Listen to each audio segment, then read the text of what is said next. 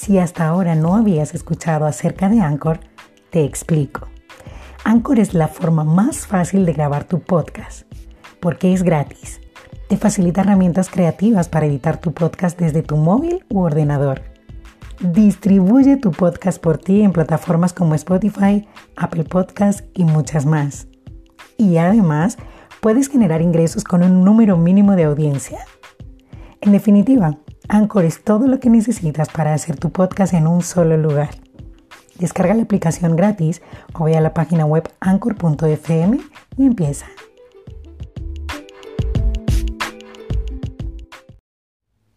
Hola gente linda, bendiciones mil. Hola otra vez, muchísimas gracias por estar esta semanita nueva, una semanita más, de ese lado escuchando 7 minutos. Quiero hoy aprovechar para dar las gracias a la gente que me escribe por, por, privado, ¿no? Para contarme cómo le bendice cada episodio. Así que de verdad, muchísimas gracias. Para mí no hay una mayor satisfacción que la de saber que podemos bendecir sus vidas, pues a través de lo que nosotros hacemos, de lo que hablamos, de mis experiencias con, mi maternidad, con Dios. Y, y bueno, me alegra muchísimo, de verdad, muchas gracias por sus palabras de bendición, de aliento. Y y gracias a Dios porque podemos bendecir sus vidas. Bueno, les quiero contar una cosa. Esta semana descubrí algo, eh, así como cuando te pones a meditar en pequeñas cosas que en realidad te ocurren, digamos, casi que día a día, pero que aunque te han ocurrido prácticamente toda la vida, tú no te has percatado de la repercusión que eso tiene en tu vida. Y, y claro, pues no me había dado cuenta. Así que esta semana, que acaba de finalizar, eh, me di cuenta de que cada vez que tengo la oportunidad de ayudar a alguien, mira, aunque sea a encontrar una dirección o que me pregunten en el metro, eh, ¿para dónde tengo que ir eh, si voy a tal parada? ¿En qué línea me tengo que, subir? Aunque sea eso, cuando puedo ayudar a alguien a, pequeñas cosas así como esa, no sé si a usted le pasa igual que a mí, pero a mí me da un subidón de adrenalina o, o un chute, un, no sé, algo ocurre dentro mío que a partir de que hago eso, a partir de ese momento es como que todo lo demás, lo del resto del día, tengo esa energía para hacer todo y me puedo ir riendo por la calle sola, solo de pensar que he ayudado a alguien, que he hecho, que he hecho algo bien. Entonces no sé, no sé si es porque eso está, digamos, dentro de nuestro, mm, si es que fuimos creados, además de para adorar y alabar la gloria de Dios, y además también fuimos creados yo creo que para, hacer cosas buenas y a lo mejor allá adentro, muy dentro nuestro, pues ocurre que, se activa algo cuando nosotros hacemos pues algo bueno.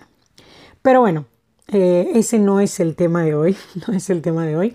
Hoy les quiero hablar de relevo, sí, y creo que este tema va a dar para mucho, bueno, lo tengo clarísimo, va a dar para mucho, así que seguro que hoy va a ser relevo parte 1 y ya iremos viendo en las siguientes semanas pues un poquito más sobre este tema. Miren, las carreras de relevo tienen una particularidad. Eh, yo me estuve leyendo un poquito respecto a ello. Eh, normalmente mm, participan cuatro personas en una carrera de relevo y cuando corren, eh, digamos que usted ha oído hablar un poquito de ello, se ha visto deportes y esas cosas, pues ocurre una cosa y es que mm, se pasa un, utensilio, por llamarlo de alguna manera, que se llama testigo.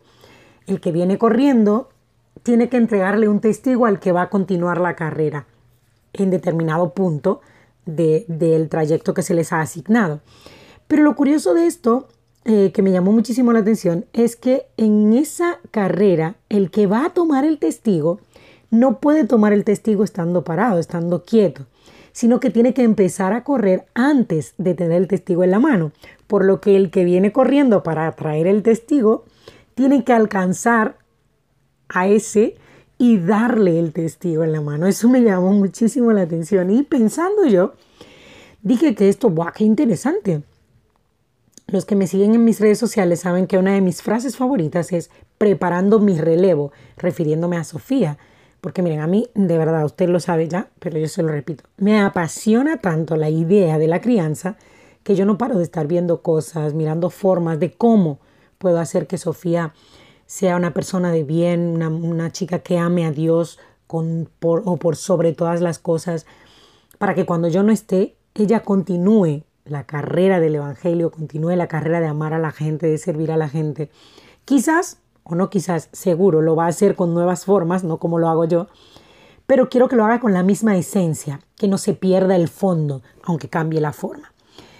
Entonces, me quedo con, con esto de las carreras de relevo, me quedé con ese testigo que se debe pasar mientras ambos participantes van corriendo. Es decir, que yo no puedo esperar estar jubilada, por decirlo de alguna manera, jubilada del servicio a Dios para empezar a enseñarle a Sofía eso que yo quiero que ella sea.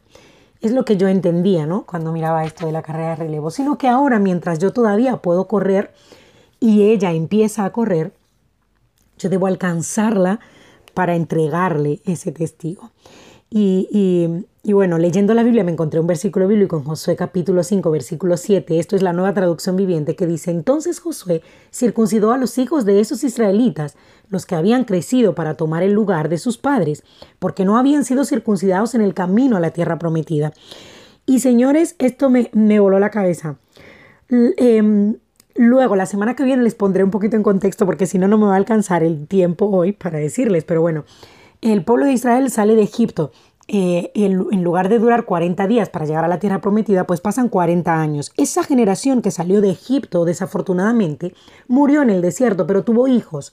Y esos hijos que tuvo en el desierto eran los que estaban ahora del otro lado del río Jordán con Josué para tomar la tierra prometida, pero no habían sido circuncidados, no habían sido purificados por sus padres. Y lo curioso de esta historia es, señores, que los padres de esos chicos no hicieron lo que les correspondía. Le tocó a Josué hacer el trabajo que debieron hacer sus padres, purificarlos, circuncidarlos, enseñarlos. Sus padres eran guerreros y estos niños debían ser eso, pero antes debían ser circuncidados.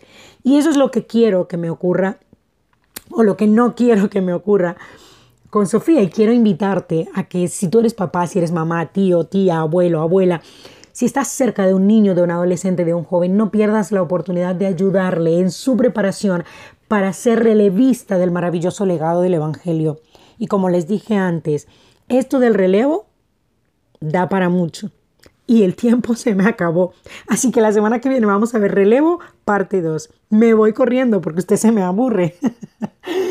Le mando besos, abrazos y bendiciones mil. Hasta luego.